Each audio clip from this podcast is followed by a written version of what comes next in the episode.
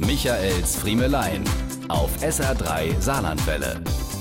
Ja, ich war's. Ich gebe es zu. Ich leiste hiermit Abbitte, ja? Falls Sie die beiden SR3-Tannen auf dem Weihnachtsmarkt am Kupferbergwerk in Düppenweiler gesucht, aber nicht angetroffen haben, wir waren da. Aber Sie nicht. Was jetzt allerdings weniger an Ihnen liegt als an uns. Ich habe mich im Termin geirrt. Wir waren schon um 14 Uhr da, wobei der Markt erst um 16 Uhr eröffnet wurde. Und die Lunte habe ich bereits gerochen, als wir mit unserem Tannenlaster letzten Samstag dort aufs Festgelände gerollt sind. Es war für einen so beliebten Weihnachtsmarkt dann doch zu einfach, einen Parkplatz zu bekommen. Und trotz des testweise runtergekurbelten Fensters war auch keine Weihnachtsmusik zu hören. Alle Budchen noch leer. Wir müssen jetzt gar nicht auf die Reaktionen meines geschätzten Tannenbaumkollegen Schilling eingehen. Ich möchte lediglich zu Protokoll geben, dass die absolut übertrieben war.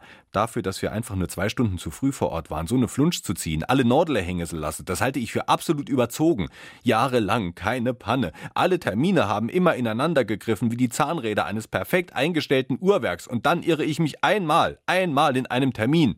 Und schon krieg ich Danz gemacht dass wir keine 50 Minuten später schon dank meiner perfekten Routenplanung am anderen Ende des Saarlandes auf Gut Lindenfels eintrafen, wurde nicht ein einziges Mal gewürdigt.